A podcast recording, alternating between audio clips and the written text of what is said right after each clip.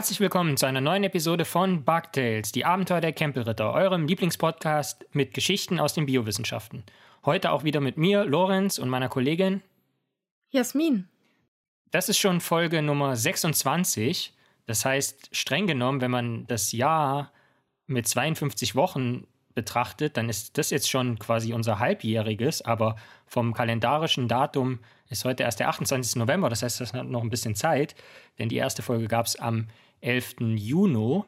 Nichtsdestominder wird bald die Adventszeit eingeläutet und deshalb möchte ich hiermit ankündigen, dass es auf unserem Twitter-Kanal at bugtailsfm einen Adventskalender geben wird. Und verraten wir schon, was für ein Inhalt? Nein. Nein. Das machen Okay. wir kurz vorher. Aber es ist ein cooler Inhalt. Es ist ein unfassbar cooler Inhalt. Ähm, Sind wir sehr stolz drauf. Für alle, die, die neu dazugekommen sind seit der Kinderfolge letzte Woche, vielleicht nochmal kurz das Prinzip. Wir, wir erzählen uns immer gegenseitig Geschichten aus den Biowissenschaften, wobei das Bio manchmal etwas mehr in Klammern stehen kann auch. Und ähm, wir wissen vorher nicht, was äh, wir jeweils erzählt bekommen vom Gegenüber. Mhm. Ähm, und das Gegenüber ist meist, sind meistens 3500 äh, Kilometer Distanz, aber das ist auch äh, eine Geschichte für sich. Und ähm, heute fängt Jasmin an mit ihrer Geschichte. Genau. Ich möchte jetzt hier erst nochmal meine Mutter grüßen. Die wird nämlich heute 60. Und da war ich gerade beim Geburtstag. Und jetzt, wo wir gerade schon bei Geburtsdaten sind, Lorenz, in welchem Jahr bin ich denn geboren? Das weißt Was? du, oder? 1988. Genau. Ich bin ein Jahr älter als du. Mhm. Aber 1988 war jetzt nicht nur das Jahr, in dem ich auf die Welt kam, um irgendwann einen Podcast zu starten, dich in die ganze Sache mit reinzuziehen und alle sofort mit und, und Dino-Fakten zu nerven, sondern 88 wurden auch zwei Fossilien ausgegraben, zwei ganz bestimmte. Und zwar in Montana und den USA. Und zwei Fossilien von der Gattung der Hypacrosaurier. Diese Gattung gehört zu den Hadrosauriern. Ich glaube, in der allerersten Bugtails-Folge habe ich von denen schon mal erzählt, dass sie irgendwie so ein bisschen wie die Kühe der, der Dinosaurierzeit waren. Und diese Gattung beinhaltet zwei Arten und die lebten in der Oberkreidezeit vor 75 bis 67 Millionen Jahren. Und die Saurier waren auch relativ groß, die wurden so neun Meter lang, wurden vier Tonnen schwer, also es war schon ein ordentliches, ordentliches Päckchen. Die beiden ausgegrabenen Tiere jedoch waren noch Jungtiere. Und dieses Jahr hat man erneut Interesse an ihnen gezeigt. Also 2020 war nicht alles schlecht. Denn Anfang des Jahres hat ein Team um die Wissenschaftlerin Alida Bayeux an der chinesischen Akademie der Wissenschaften neue Analysen an den versteinerten Knochen durchgeführt. Also hat sie sich nochmal angeguckt. Wobei diese versteinerten Strukturen, die angeguckt wurden, nicht super groß waren. Also man hat sich da vom Schädel zwei Zentimeter Stückchen genommen. Und diese Stückchen hat man in ganz, ganz, ganz feine Scheiben geschnitten. Vielleicht, die waren vielleicht so ein 20. Millimeter dick. Und die haben sie sich dann unter Mikroskop angeschaut und was ziemlich Cooles entdeckt. Und Lorenz, was denkst du, was das Thema meiner heutigen Geschichte sein wird? Dinosaurier. Spezifischer? Die Kühe der Dinosaurier. Nee. Womit nerv ich dich immer, was wir machen müssen, wenn du das nächste Mal hier bist? Zum T-Rex gehen. Nee. Das Wort Marathon spielt damit eine Rolle? Jurassic Park. Richtig. Was meinst du, was ich jetzt wohl nachgehen werde? Was dieser Fund mit Jurassic Park zu tun hat? Ja, ich will heraus, ich will erklären, ob sowas wie Jurassic Park möglich wäre. Ah, Denn zurück zu den Zellschnitten. Unter dem Mikroskop können die ForscherInnen dann Zellen sehen, die so ein bisschen wie gefroren aussehen, von denen sich zum Beispiel einige gerade teilen. Ja, und andere enthalten so abgedunkelte Kügelchen, sieht so ein bisschen nach Zellkern aus. Und die, Zell, ähm, die Zellstrukturen sehen, also da sind auch so ein paar Strukturen, die sehen aus wie Zellstrukturen, die DNA beinhalten könnten. Und eine Zelle scheint sogar dunkle, verworrene Spulen zu erhalten, enthalten, die Chromosomen ähneln. Ja, Mhm. also diesen kondensierten Strängen aus Protein und DNA, die sich während der Zellteilung bil- bilden. Und damit hier alle noch ein bisschen mitkommen, gibt es von mir jetzt einen kleinen Exkurs in die Welt der DNA. Und ich meine, wir reden zwar immer wieder darüber, aber ich denke mir, better safe than sorry. Also erst einmal gibt es so unterschiedliche Zelltypen. Ja, eine Pflanzenzelle ist was anderes als eine Tierzelle. Und für uns wichtig ist jetzt hier die tierische Zelle. Aus denen bestanden Dinos, denken wir, und auch wir bestehen aus denen. Und so eine tierische Zelle hat so einen ganz bestimmten Grundaufbau. Und je nachdem, was für eine Zelle das ist und welche Funktion sie hat, hat sie noch so ein paar Extras. Also zum Beispiel eine Spermazelle hat so eine kleine Geißel, also dieses kleine Schwänzchen, damit sie sich bewegen kann. Braucht eine Hautzelle jetzt nicht wirklich. Ja. Ja, stell mal vor, die Hautzellen, da und du morphst die ganze Zeit so, wachst auf, irgendwie, wie wenn man sich morgens freigestrampelt hat mit der Decke, hat man sich so Hautzellen freigestrampelt, muss man alle erstmal wieder einsammeln. Und man kann sich auf den Rücken legen und dann quasi äh, übers Bett schwimmen. Ja. ja. Okay. Aber zurück zu den Zellen. Was alle trotzdem gemeinsam haben, ist, Zellen enthalten einen Zellkern. Und der ist so eine Mischung aus Schaltzentrale, also der steuert, und Informationsdatenbank. Und dieser Zellkern enthält unsere DNA. Beziehungsweise im Deutsch, eigentlich heißt es ja DNS im Deutschen, Desoxyribonukleinsäure. Auf Englisch dann Acid, aber wir haben uns ja alle angewöhnt, DNA zu sagen, deswegen sage ich das jetzt auch. Und man kriegt ja immer wieder so in Krimis oder Thrillern oder sowas mit. Jemand trinkt aus einem Becher oder hinterlässt Hautschuppen irgendwo. Dann kommen Ermittler und gucken komisch, ziehen sich ab und zu mal eine Sonnenbrille auf. Komischerweise ist der Gerichtsvollzieher dann auch, äh, der Gerichtsvollzieher, der Gerichtsmediziner auch immer dabei und, und holt sich die DNA ab, ja. Auf jeden Fall kann man aus diesen Rückständen, von die wir Menschen hinterlassen, im Tat oder so, kann man DNA extrahieren und uns zuordnen. Denn all unsere Zellen enthalten dieselbe DNA. Das heißt, dass alle Zellen theoretisch Zugriff auf alle Infos unseres Erbguts haben, aber da jede Zelle natürlich so ein bisschen eine andere Aufgabe hat, braucht die nicht die ganze DNA, sondern liest da halt nur die Teile ab, die für sie wichtig sind. Ist ein bisschen, wenn wir in einem Lexikon gucken, wir könnten jetzt das ganze Lexikon lesen, hilft jetzt nicht, sondern wir suchen jetzt uns einfach das raus, was wir brauchen. Aber was ist jetzt DNA? Also die DNA ist ein Molekül, das unsere Gene enthält. Das wissen wahrscheinlich die meisten, haben es alle schon gehört. Also Informationen über uns sind da drin gespeichert. Und die Gene selbst sind Vorlagen für alles, aus dem wir bestehen. Und auch für alles, aus dem die Dinosaurier bestanden haben. Angenommen, unser Hypacrosaurier wird zum Beispiel jetzt von einem fleischfressenden Dino angegriffen, verletzt und kann sich gerade noch so ins Unterholz irgendwie, äh, kann dort gerade so entkommen. Und dann ist er in Sicherheit und dann schaut er an sich herab und sieht, dass der Fleischfresser ein kleines Stück Fleisch von seinem Bein weggerissen hat. Also, aua. So. Und da er jetzt natürlich nicht für immer mit einem Loch im Bein rumläuft, gibt natürlich der Körper jetzt Vollgas und die Wundheilung setzt ein. Das Loch soll ja wieder geschlossen werden und die Haut da wieder drüber gedeckt ist, damit keine ähm, Bakterien und andere Keime da reinkommen. Das heißt, irgendwoher müssen jetzt Zellen kommen, um das Loch wieder aufzufüllen. Kannst ja nicht mit Moltofil da einmal drüber spachteln. Und es gibt so einen Zelltyp. Auf kompliziert und schlau heißt der Progenitorzelle und auf normal heißt der Vorläuferzelle. Und diese, dieser Zelltyp tummelt sich auch überall und der hat schon so eine gewisse Ahnung, was er später mal werden will, so, aber ist jetzt noch nicht mit der Ausbildung fertig sozusagen.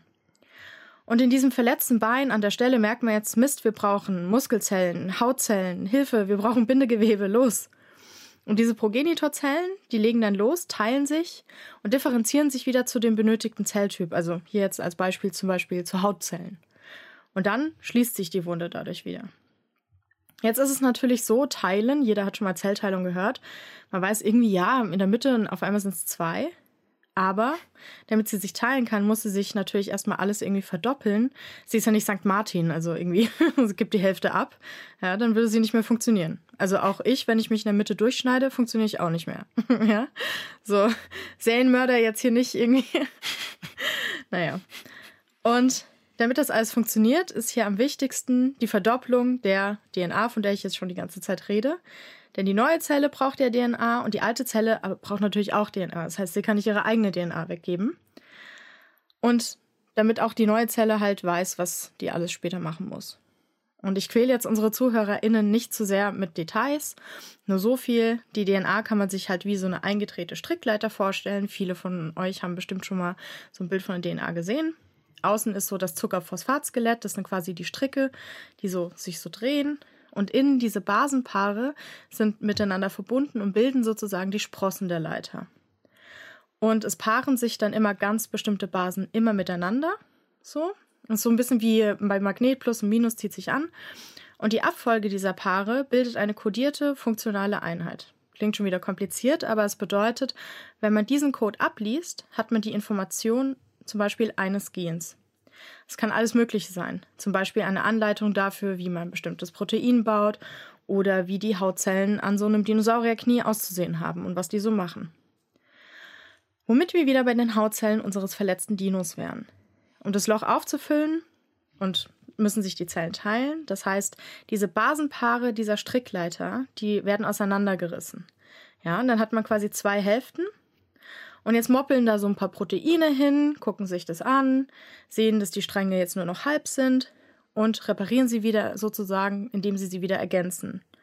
Jetzt haben wir also nicht mehr nur einen DNA-Strang, sondern wir haben ihn in der Mitte durchgerissen, jeweils eine Seite kopiert und jetzt haben wir zwei. Und jetzt kann sich die Zelle dann teilen, sodass man wieder zwei Zellen hat und alles in Ordnung ist. Jede Zelle hat ihren Zellkern, alles, alles cool. Und jetzt springen wir aber wieder zu diesen Fossilien zurück, weil es hat natürlich einen Grund, warum ich äh, jetzt hier alle mit DNA und Zellen zuquatsche. Wie gesagt, haben die diese Schnitte gemacht und haben gesehen, dass da Zellen drin sind und auch so Teile von Zellkern und vielleicht DNA. Und man sieht da halt auch Reste, die Chromosomen sein könnten. Und man weiß jetzt also, dass die Knochen von Dinosauriern die Fähigkeit haben, organische Strukturen mit einzuschließen, wenn sie versteinern. Das heißt, wenn die versteinern, werden diese Strukturen, ähm, also diese Zellen, wie in so einer Art, naja, Zeitkapsel oder Schatzkiste oder Safe mit in die heutige Zeit genommen. Und in diesem Fall sind es diese Strukturen Chromosomen, Zellkerne und sogar ganze Zellen. Und das Wichtige hierbei ist, diese Strukturen, die man da sieht, also die Zellen, Zellkerne, Chromosome, sind nicht versteinert. Das heißt, sie sind noch fast so intakt, wie sie mal waren, als die beiden Jungtiere über die Erde gehüpft sind.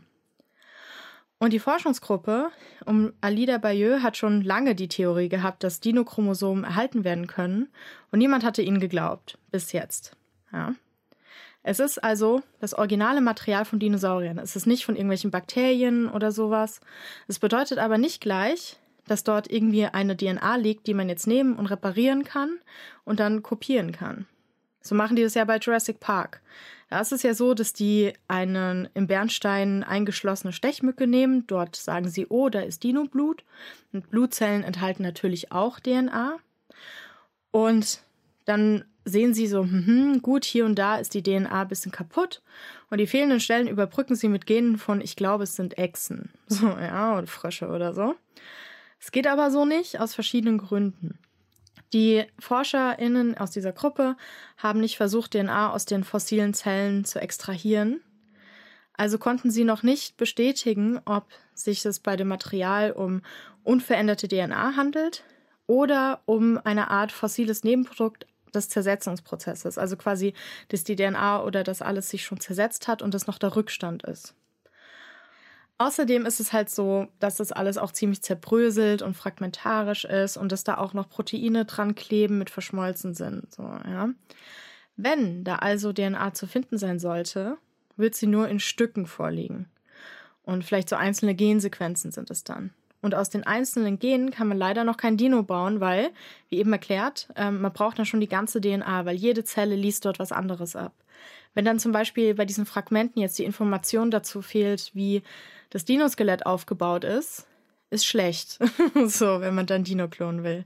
Oder wenn irgendwie alles Mögliche, wenn Infos zu den Blutzellen fehlen und so, wenn man quasi nur zehn Gene hat und da sieht man irgendwie irgendwas mit einem Haar, irgendwas mit der Blutzelle, das wird halt kein Dino, ne? Und was aber cool ist, ähm, das hat jetzt auch Auswirkungen auf die heutige Wissenschaft, also nicht nur auf Paläobiologie. Man dachte nämlich eigentlich, dass DNA gar nicht so doll lange haltbar ist. Ja, älteste DNA, die man je gefunden hat, war von einem 700.000 alten Jahre alten äh, 700.000 Jahre alten Pferdeknochen, mhm. der in Sibirien im Permafrost gefunden wurde. Und man dachte eigentlich, dass DNA gar nicht so super stabil ist und nicht jetzt hier Millionen von Jahren halten kann. Mhm. Das heißt, es kann sein, dass man die Robustheit von DNA und auch die Beschaffenheit neu überdenken muss, was ziemlich cool ist. So, das heißt, es ist nicht nur so ein kleiner Fund, sondern stellt auch einiges in Frage. Und was halt cool ist, Knochen sind ja ziemlich porös so im Leben. Ne? Ähm, ist auch gut, muss auch so sein. aber das ist natürlich dann eher so eine ungünstige Zeitkapsel für Zellen, weil da ja immer irgendwie Luft dran kann und so. Wieso haben wir jetzt also trotzdem diese Dino wahrscheinlich DNA und Dinozellen finden können? Man vermutet, dass diese konservierten Dinosaurierzellen wahrscheinlich in Knorpel eingebettet waren und der hat keine Poren. Das heißt, die Struktur des Knorpels hat die Zellen im Inneren und auch ihre chemischen Bestandteile möglicherweise besser geschützt. Das bedeutet, wenn man jetzt rausfindet, dass so versteinerter, verkalkter Knorpel ein sehr guter Ort ist, um ähm, DNA und Zellen so zu konservieren, sollte man jetzt noch mal in anderen Fossilien nachgucken, ob das da vielleicht auch so ist. Also, dass man sich da noch mal guckt, ob man da Knorpel findet, der versteinert ist und wenn man den aufspaltet, ob man da vielleicht noch Zellen und DNA findet. So. So gesehen, jetzt zurück zur Frage, ob das möglich ist mit Jurassic Park. Mhm. Wie ich gerade erklärt habe, ähm, fehlt trotzdem, selbst wenn das ähm, relativ gut erhalten ist, viel zu viel, um jetzt auch hier einen Isla Nubla nachzubauen. Ja. Aber 100% ausschließen kann man das natürlich nie, weil man auch halt die ganze Zeit dachte, dass diese Entdeckung, die jetzt gemacht wurde, gar nicht möglich ist. Vor mhm. 20 Jahren dachten wir noch, sowas geht nicht. Oder auch vor fünf Jahren dachten wir noch, sowas geht nicht, ja. Und wenn man mal guckt, als die Jurassic Park gefilmt haben und beziehungsweise als Michael Crichton, ähm, der übrigens irgendwie ganz komisch, irgendwie so, also Jurassic Park und so war ja gut, aber irgendwann ist er abgedreht. Irgendwie auch so ein bisschen, ich glaube, er ist auch rechts geworden und irgendwie esoterisch und ach, was weiß ich.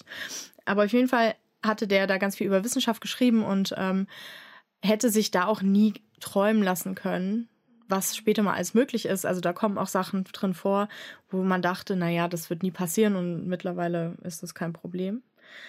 Also es ist extrem unwahrscheinlich, dass wir das hier schaffen, aber 100% ausschließen kann man es auch nicht. Von daher sage ich, ähm, schauen wir mal. Geschichte zu Ende. Danke. Und du hoffst natürlich noch, oder? Selbstverständlich. natürlich. Also, äh, ich bin Feuer und Flamme. Auch wenn es alle sagen, ja, ist unwahrscheinlich. Mir scheißegal. Ich bin total bereit. Ich bin absolut bereit für einen Baby-T-Rex.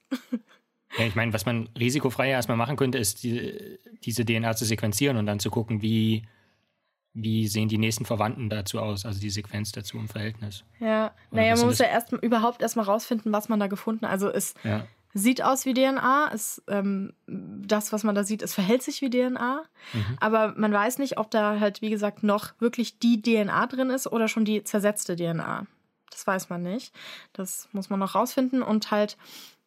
Das war jetzt halt bei einem Fossil hat man das halt gemerkt und bei anderen Fossilien kann man jetzt natürlich auch noch mal, wie gesagt, die Knorpeln so angucken, weil meistens schaut man sich halt schon eher so die Knochen an, ob man da nicht vielleicht doch was findet. Ist, ist das denn, kann man sich das denn so vorstellen wie so ein bisschen äh, Schrödingers DNA? Also momentan könnte es DNA sein, aber auch nicht. Und sie haben halt das, die Angst, dass wenn sie das sozusagen dann mal aufmachen und wirklich reingucken, dass es dann kaputt geht? Oder ist das nicht ja, das Ja, ich weiß nicht. Schrödingers DNA wäre, es ist DNA und es ist keine DNA, ja. Mhm. Und also sie wissen es erst, wenn sie es. Mhm. Genau. So. Also. Ja, ich bin, ich hoffe trotzdem, irgendwann das mit den Dinos, dass das auch mal was wird. so. Mir egal, wie unwahrscheinlich das ist. Ja. Kleine Anekdote: Wir hatten hier am Weizmann jetzt letztens so einen Innovationswettbewerb für Systembiologie. Da war das Thema auch irgendwie äh, Adaptation, also Anpassung in der, im Kontext von Evolution. Und ähm, ich wollte ein Projekt mit meinem besten Kumpel zusammen machen. Äh, Thomas heißt er. Und ähm, habe ihm dann so Sachen vorgeschlagen, die mir so eingefallen sind und er hat mich dann halt so äh, angeschaut und dann trocken gesagt, nee, lass uns mal was äh, vorschlagen, um die Dinos wieder zu beleben. Stimmt, das hast du mir erzählt. Ja. Ja. Also Finde ich, ich, Team Thomas. vielleicht sollte man mal so einen Preis aus. Wenn wir irgendwann mal Geld haben, ähm, sollten wir vielleicht mal einen Preis dazu auslösen. Ja, wie, wie Hammond von Ingen. Ich werde dann, ich werde dann so einen weißen Anzug tragen und so einen komischen, so einen Stock mit so einem Bernstein da oben haben und dann und so einen Hut und dann werde ich die ganze Zeit rumspazieren und allen Leuten mein, so Wissenschaftlern mein Geld geben, macht mal Dinosaurier. Los. ich finde sowieso, wir sollten komplett Forschung, alle Gelder abziehen, nur noch auf Dinosaurier. Rest egal. So. Naja. Also ich bin pro Dino auf jeden Fall. Ähm, da ist die Zukunft. Mhm. Ja, zu Recht. Ja. So, jetzt du. Ja, meine Geschichte beginnt auch mit einer Frage an dich tatsächlich.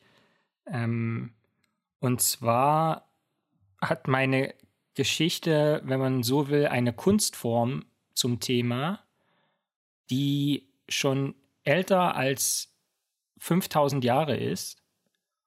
Und also du bist ja künstlerisch vielseitig begabt, so schreiben, zeichnen, malen und dies, das. Und diese Kunstform aber ähm, machst du jetzt nur indirekt selbst. Hast du irgendeine Idee, wovon ich rede? Oder war das jetzt mehr verwirrend? Ich mache die indirekt selbst. Also, äh, oder du bist sozusagen passiv, führst du sie mit dir mit, ohne dass du eigentlich was dazu beiträgst. Also, ich mache, ich male, ich schreibe, ich mache Musik, ich Mhm. äh, mache so Handarbeitszeug, Mhm. ich fotografiere, Mhm. äh, Bildhauerei ist ja älter. Mhm. Was führe ich denn mit?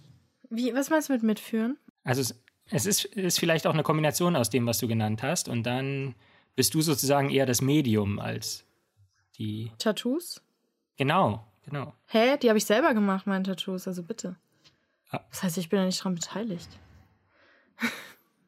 Aber du hast sie nicht selber gestochen, du hast sie nur sozusagen. Ja, aber es sind meine? Entwürfe, die haben die einfach nur, Ja. ich habe das gezeichnet, das haben sie auf die auf den Arm gelegt und dann haben sie die Dinger nachgefahren. Das Okay. heißt, ich bin nur indirekt beteiligt. Ich glaube, geht los hier. Äh, wie dem auch sei, die, d- äh, die, die Geschichte heißt Unter die Haut, eine Geschichte über Tattoos. Uh. Und ich hatte ja jetzt schon angesprochen, dass ähm, die Tätowierung also eine Kunstform ist, die nachweislich älter als 5000 Jahre ist. Man hat äh, auf dem legendären Ötzi ein Tattoo gefunden und der war ja bekanntermaßen vor etwa 5000 Jahren in den Alpen unterwegs. Aber kürzlich hat man äh, tatsächlich auch natür auf natürlichem Wege mumifizierte Leichen im alten Ägypten gefunden Oh, das habe ich mitgekriegt. die bereits seit über 100 Jahren übrigens ausgestellt sind. Und jetzt ist aber jemandem aufgefallen, ey, was haben die denn da auf dem Oberarm? Hm, das sieht ja aus wie ein Tattoo. und, und dann hat sich das äh, ein Forschungsteam mal genauer angeschaut, auch unter dem Infrarotlicht. Und denen ist halt aufgefallen, aha, ähm, das sind tatsächlich Tattoos. Ähm, da gibt es eine weibliche und eine männliche Leiche und beide haben Tattoos. Und dann haben sie ähm, mal eine Altersbestimmung vollzogen und haben also herausgefunden, mit einer gewissen Streuungsbreite, also das Konfidenzintervall reicht immer so weit, dass die mindestens noch 50 Jahre älter sind als Ötzi. Und äh, damit also, also wir wussten schon, dass es mehr als 5000 Jahre sind, aber jetzt sind es halt 5350 Jahre und nicht nur 5300 Jahre oder so. Ähm, wie dem auch sei, Tattoos gibt es schon verdammt lange und sie halten auch anscheinend verdammt lange. Ja, und wie Krass, kann das also ganz sein? kurz, ich hätte, ich hätte gedacht, dass die viel, viel älter sind. Also, dass Menschen das quasi schon, also der nicht mehr Höhlenmensch, das schon immer macht. Komisch, krass. Ja, das ist ja nicht auszuschließen. Also, aber der, also der älteste Nachweis ist 5000 Jahre. alt. Ja. vielleicht muss man es so sagen. Also mindestens So 5000 Azteken Jahre. und so. Ja, okay. Und die Frage ist, wie hält sich ein Tattoo so lange? Wie Ja, gib mir Tipps, ich will es auch wissen. Ähm, und dafür müssen wir uns vielleicht erstmal fragen, wie so eine Tätowierung überhaupt funktioniert. Und dafür müssen wir wiederum wissen, wie unsere Haut eigentlich aufgebaut ist. Also wie ist unsere Haut aufgebaut? Naja, wenn wir auf unsere Haut draufschauen, ähm, diese oberste Schicht, die wir da sehen, das ist auch die Oberhaut. Das ist also die, die in Jasmins Geschichte mit den Flagellen versehen sein sollte. Ähm, das ist also die Oberhaut und die erneuert sich ständig. Ja, da fallen ständig Schuppen ab und dann ähm, werden die erneuert. Also es ist im Prinzip schon eine tote Schicht an Zellen. Aber unter der drunter Darf ich hier, ist Entschuldigung, darf ich hier eine Sache einwerfen? ja Es hat, es hat was mit den Festtagen zu tun. Plätzchen backen. Ich habe gestern Plätzchen gebacken mit meiner Familie. Und als ich den Teig geknetet habe, den meine Mutter auch schon geknetet hatte, dachte ich wieder daran, dass wir pro Tag 14 Gramm Hautschuppen verlieren. Das heißt, alle Plätzchen, die wir essen, von Leuten, die die selber gebacken haben, Die sind voll mit deren Hautschuppen. Wollte ich hier nur mal, also lasst es euch schmecken. Lorenz, mach weiter. Kannst verticken als mit äh, Sch Schreibergeschmack quasi. Geil. Nee, ich wette, äh, ich wette, da gibt es einige Männer, die es kaufen würden, deshalb. Nee. Mhm. Oh, danke, geht schon. Also unter, unter dem Plätzchenbestandteil der Oberhaut findet sich dann die Lederhaut. ähm, und die ist voll mit so Bindegewebe im Prinzip. Und der Stich beim Tätowieren und der Farbstoff, also wie das ja im Prinzip funktioniert, ist, dass eine Nadel unter die Haut, äh, unter die Oberhaut gestichen, gestochen wird und damit wird ein Farbstoff injiziert, also eingespritzt. Und dieser, also sowohl der Stich als auch der Farbstoff muss halt in die Mitte sozusagen, weil ist er zu hoch, zu weit oben, also nur in der Oberhaut quasi, dann blättert er ja relativ schnell wieder ab. Und geht er aber zu tief, der Stich und der Farbstoff, dann verletzt er natürlich Blutgefäße und das kann dann äh, unschön werden. Vor allem wird es dann, das zerläuft dann so unter der Haut. Es wird dann so ein Fleck. Weißt du mehr als ich? Ja. Ähm, die Frage ist aber, wenn man nun die Mitte trifft, ähm, wie so einige Parteiprogramme von politischen Parteien, ähm, dann hält sich dieser Farbstoff ja anscheinend sehr lange. Und die Frage ist, warum hält sich so ein Farbstoff so lange in der Haut? Und da kommen wir zu Farbspielen in der Haut. Denn es liegt mit Sicherheit nicht am Farbstoff. Die Farbstoffe sind nicht speziell dafür gemacht, weil, wie gesagt, vor 5000 Jahren hatte man auch eher einfache Farbstoffe, denke ich mir. Und da hat es auch funktioniert, nachweislich. Also, äh, egal was in die Haut gestochen wird, es passiert erstmal immer eigentlich das Gleiche, nämlich ein Einstich in die Haut ist ja so eine Art äh, Eindringling oder ein Eindringungsversuch.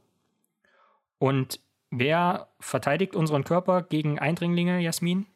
Das Immunsystem. Genau, das Immunsystem. Und das Immunsystem löst natürlich eine Reaktion aus. Wenn so eine Wunde entsteht, ja, wenn ein Dino von einem anderen Dino gebissen wird, äh, gibt es so eine Wundheilungsreaktion, das hat mir ja schon gesagt. Aber wenn so eine Wunde entsteht, können dann natürlich auch Krankheitserreger eindringen. Und da muss das Immunsystem auch aktiv werden. Und das sieht man auch, weil Jasmin das Ganze jetzt wahrscheinlich bestätigen, direkt nach dem Stechen des Tattoos schwillt die Haut an der Stelle zunächst mal an. Ja? Also so eine ganz normale Wundreaktion. Und die Schwellung rührt daher, dass wirklich Immunzellen in das gestochene Gewebe einwandern. Und diese Immunzellen betrachten nun diesen eingespritzten Farbstoff natürlich als Eindringling, logischerweise, und äh, tragen, tragen den dann weg. Also tragen die Farbpigmente fort, zum Beispiel zu den Lymphknoten, also zu anderen Stellen im Körper, wo ja dann so Immunreaktionen koordiniert werden. Das Problem oder der Clou der Sache ist aber, dass der Großteil der Farbe da bleibt, wo sie eingestochen wurde. Und das, wie wir wissen, für mehr als 5000 Jahre. Und da ist die Frage, warum? Ja, sind Tattoos jetzt irgendwie ein Zeichen, dass unser Immunsystem versagt? Nun, um das zu beantworten, heißt die Theorie ein Stück weit fressen und schlafen. Denn was passiert beim Eindringen? Nun, Eindringlinge werden vom Immunsystem oder von Immunzellen gefressen. Und zwar von spezialisierten Zellen, die heißen auch direkt nach ihrer Lieblingstätigkeit, nämlich die nennen sich große Fresszellen. That's my kind of Zelle. ähm, ist, ist übrigens auch mein Lieblingsimmunzelltyp, die großen Fresszellen. Meiner äh, auch, tatsächlich. Schon im Studium fand ich die geil. und ähm, nun ist das Problem, dass die Tattoo-Tinte nicht wie ein Bakterium oder ein Virus ist, also so das, was normalerweise bei den großen Fresszellen auf dem Speiseplan steht, weil die Tattoo-Tinte kann von diesen großen Fresszellen nicht einfach so verdaut werden. Und dann ist es natürlich so, was das Immunsystem nicht kennt, also wenn das irgendwie nicht zersetzt und verdaut werden kann, dann ist es vielleicht keine gute Idee, das im Körper zu verteilen, sondern dann bleibt es äh, besser an Ort und Stelle, weil wenn es gefährlich ist, dann kann es wenigstens woanders dann keinen Schaden mehr anrichten. Also es wird zumindest irgendwie äh, an Ort und Stelle gefangen genommen, wenn man so will. Und jetzt ist die Frage, wie kann es sein, dass also die Immunzellen, die die Farbtinte gefressen haben, dass die für mehr als 5000 Jahre an Ort und Stelle bleiben. Bleiben die Fresszellen etwa ewig dort? Sind die unsterblich dann? Die Antwort auf diese Frage lautet nein. Das hat man getestet Und zwar mit einem genetischen Trick, in dem diese großen Fresszellen in Mäusen getötet werden können. Und auch dann, wenn die getötet werden, bleibt dieser Farbstoff, also es wurden Mäuse tätowiert und auch dann, wenn diese Immunzellen quasi mit diesem genetischen Trick getötet worden sind, ist das Tattoo an Ort und Stelle verblieben. Und es ist ganz einfach so, dass, dass die großen Fresszellen, die den Farbstoff gefressen hatten, die sind abgestorben, der Farbstoff blieb da liegen und dann sind neue Fresszellen, die nachgebildet wurden, sind wieder dahin gekommen, haben den wieder gefressen und sind einfach auch da liegen geblieben. Geil. Das, es, gab so ein, es gibt so einen Film, ich glaube, es war mit Michel Piccoli, das große Fressen. Da wollen die sich zu Tode fressen. Die haben auch gefressen, sind auch liegen geblieben. also, genau, das, die Farbpigmente werden im Prinzip aufgefressen oder aufgenommen und damit weiter vor Ort gespeichert. Und wenn abgestorben wird, dann bleiben die Farbstoffe trotzdem da und es kommen einfach neue Fresszellen, die die wieder auffressen und dann wieder da liegen bleiben oder die da festnehmen und sicherstellen, dass es vor Ort bleibt. Und dann kommen wir zu einem Versuch, den man als Tattoo-Transplantation beschreiben kann, der das Ganze nochmal bestätigt hat. Und zwar wurde die Haut mit einem Tattoo von einer Maus in, einer, in die Haut einer anderen Maus tätowiert, äh, Entschuldigung, transplantiert, die kein Tattoo hat. Also Maus mit Tattoo spendet ihr Tattoo oder ihre Haut an eine tattoofreie Maus. Okay, stopp. Kurze Frage hier. Ja. Was für ein Tattoo? Es war ein, es war ein, es war ein grüner Strich. Kleiner Tüten. Ich dachte, so ein kleiner Totenkopf vielleicht. Ja, nee, es war so. Wieso haben sie sich nicht mal Mühe gegeben? Da hätte auch irgendwie so ein Herzen da drin Mama mit so einem Pfeil durch, zum Beispiel. Es war einfach Toll, ein grüner Strich am Schwanz. Weiß nicht, mhm. vielleicht ist das natürlich deren Gangzeichen oder so, aber.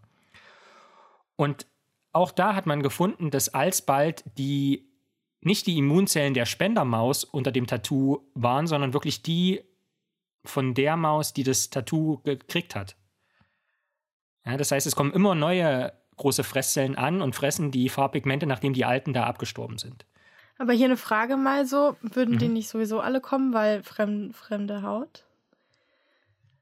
Ähm, naja, nicht, wenn die sozusagen immunkompatibel sind. Also wenn die sozusagen mhm. genetisch so ähnlich sind, so, ah, ist das, also äh, sind es, gibt's da, ist die Gewebeverträglichkeit eigentlich sichergestellt. Aber ansonsten hast du natürlich recht. Dass, cool, dann kann ich ja mit meinem Bruder mal Tattoo tauschen, wenn wir Lust haben.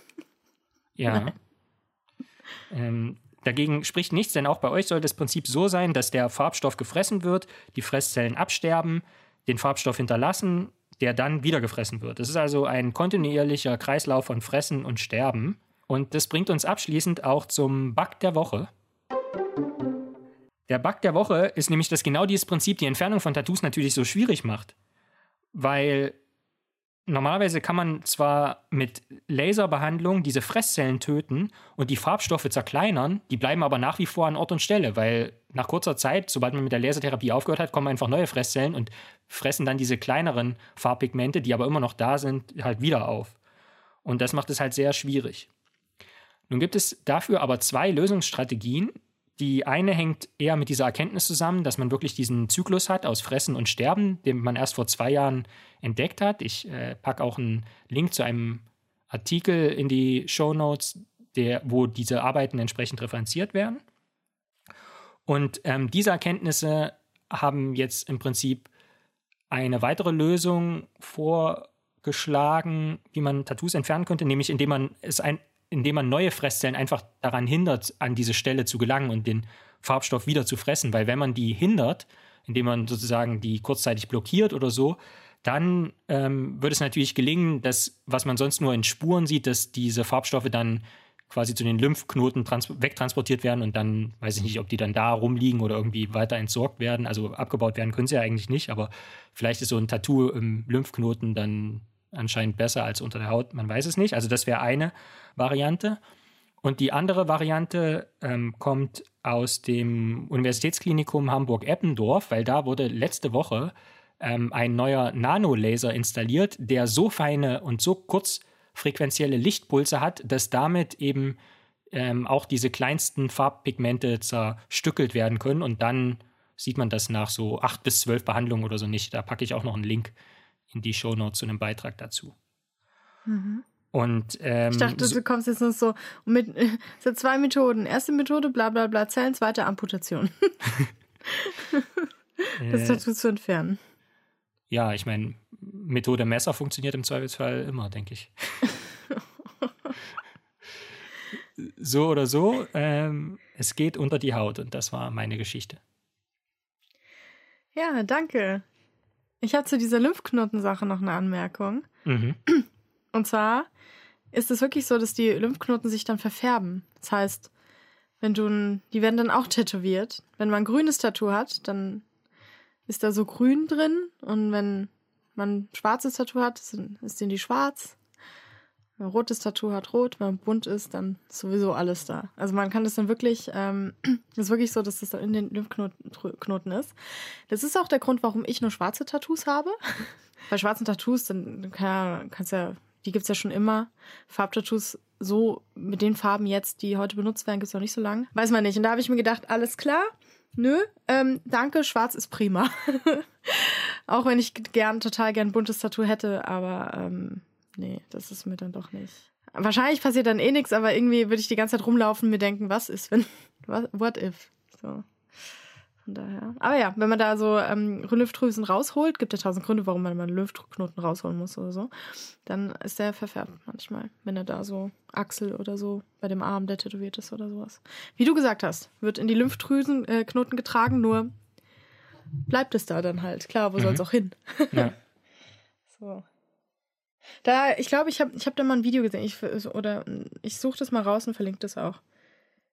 Dann bliebe uns jetzt noch die Frage, wenn du eine hast. Die Frage. Was für ein Tattoo würdest du dir stechen lassen, wenn du dir ein Tattoo stechen lassen würdest? Also ich an sich kann ich mir nicht vorstellen, dass ich mir selber mal ein Tattoo stechen lasse, aber wenn ich das denn mal mache,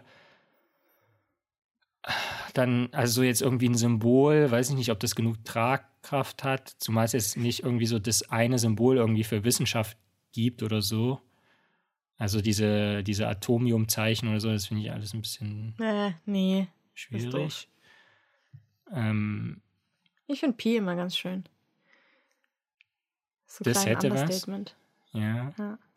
Und ansonsten, also was, das habe ich mir halt im Vorhinein überlegt, weil die Frage natürlich naheliegend ist, was so am nächsten, einem Tattoo am nächsten käme von den Sachen, die ich schon gemacht habe, ist halt, finde ich, das ähm, Eröffnungszitat von meiner Doktorarbeit. Also dann würde ich mir vielleicht, aber das ist natürlich auch ein bisschen lang, ich weiß nicht, ob man sich das irgendwo hin tätowieren kann, dann hast du ja direkt mhm. irgendwie einen halben Rücken irgendwie voll. okay. Und du? Wenn du jetzt, warte, also du hast ja schon Tattoos, so, und dann ist die Frage. Ja. Naja, also wenn jetzt nicht Corona gewesen wäre, hätte ich mir jetzt im Oktober ähm, den rechten Arm, den einen Oktopus, den Sleeve, also einen Oktopus stechen lassen, der meinen rechten Arm fertig bedeckt. Also mein Sleeve fertig gemacht. Äh, in Hamburg bei meinem Tätowierer. Aber mhm. Corona. Deshalb nächstes Jahr irgendwann. Das wird das nächste. Und äh, dann will ich gerne noch ähm, ja, ein paar Tiere und so nur Wissenschaftskram halt, so wie Tiere, Zeug.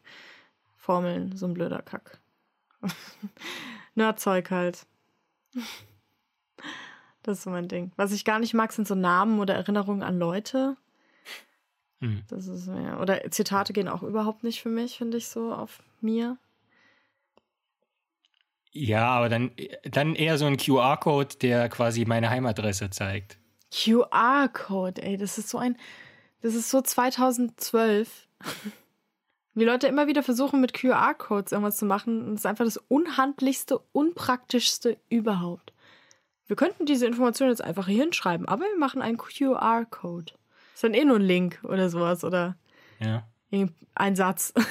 Nicht mal. Ja, aber, aber QR-Code sieht besser, glaube ich, aus auf dem Handgelenk als äh, maps.google.com slash hjk3479887j. Ja, aber das ist ja eh sinnlos dann, weil wenn das dann mal äh, die API geändert wird, dann funktioniert der Link nicht mehr. Viel Spaß mit deinem QR-Code. Ja, oder halt die Adresse direkt. Weil man Egal. ja auch nie umzieht. Ja, wenn ich mal dement werden soll, mache ich, mach ich mir, glaube ich, so eine Halskette mit so einer, mit so einer Marke, wie so ein Bernardiner kann ich dir dann so eine Hundemarke, oh geil. Ja. Ich lasse dann so eine Hundemarke für dich anfertigen. Oh, und dann kann ich mit Chloe und dir Gasse gehen, weil du kriegst dann auch eine Halsband. Und eine eigene Leine, die darfst du dir sogar selbst aussuchen. Chloe durfte das nicht. Da habe ich die Leine ausgesucht. Du kannst ja selber entscheiden, ob du auf allen Vieren laufen willst, weil dich Chloe anpassen willst oder weiter auf allen zwei Beinen. Auf allen Auf zwei allen Beinen. zwei.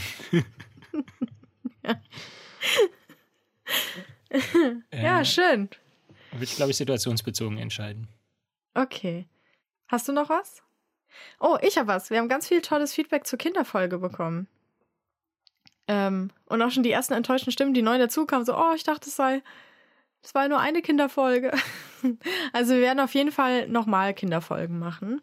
Jetzt gibt's dann erstmal ab 1. Dezember den Adventskalender und ähm, es wird auch eine Weihnachtsfolge geben. Aber da müsst ihr euch noch ein bisschen gedulden, weil ist ja noch nicht Weihnachten. Auch wenn ich hier schon, meine Mutter hat mir jetzt mittlerweile, glaube ich, den dritten Weihnachtsbaum in die Wohnung geschleppt, was ich cool finde. Und äh, hier ist schon sehr weihnachtlich. Und bei Bugtails dann auch bald.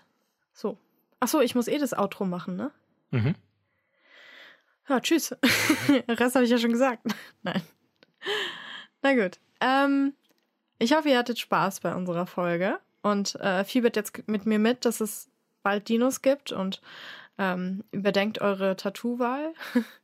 Überlegt euch genau, wie ihr das machen wollt. Ich finde Tattoos gut. Ähm, und natürlich hoffen wir, dass ihr nächstes Mal wieder bei uns einschaltet, dass ihr euren FreundInnen Bescheid sagt, was für einen geilen Wissenschaftspodcast ihr gerade hört und die den unbedingt auch mal hören müssen. Dass ihr uns bewertet bei Podcast-Portalen, dass ihr uns auf unseren Social-Media-Kanälen folgt, weil da schreiben wir jetzt nicht nur Hallo, wir haben eine neue Folge, sondern wir äh, zeigen euch da auch andere coole Sachen aus der Wissenschaft. Und ja, dann hören wir uns nächste Woche. Bis dann. Macht's gut.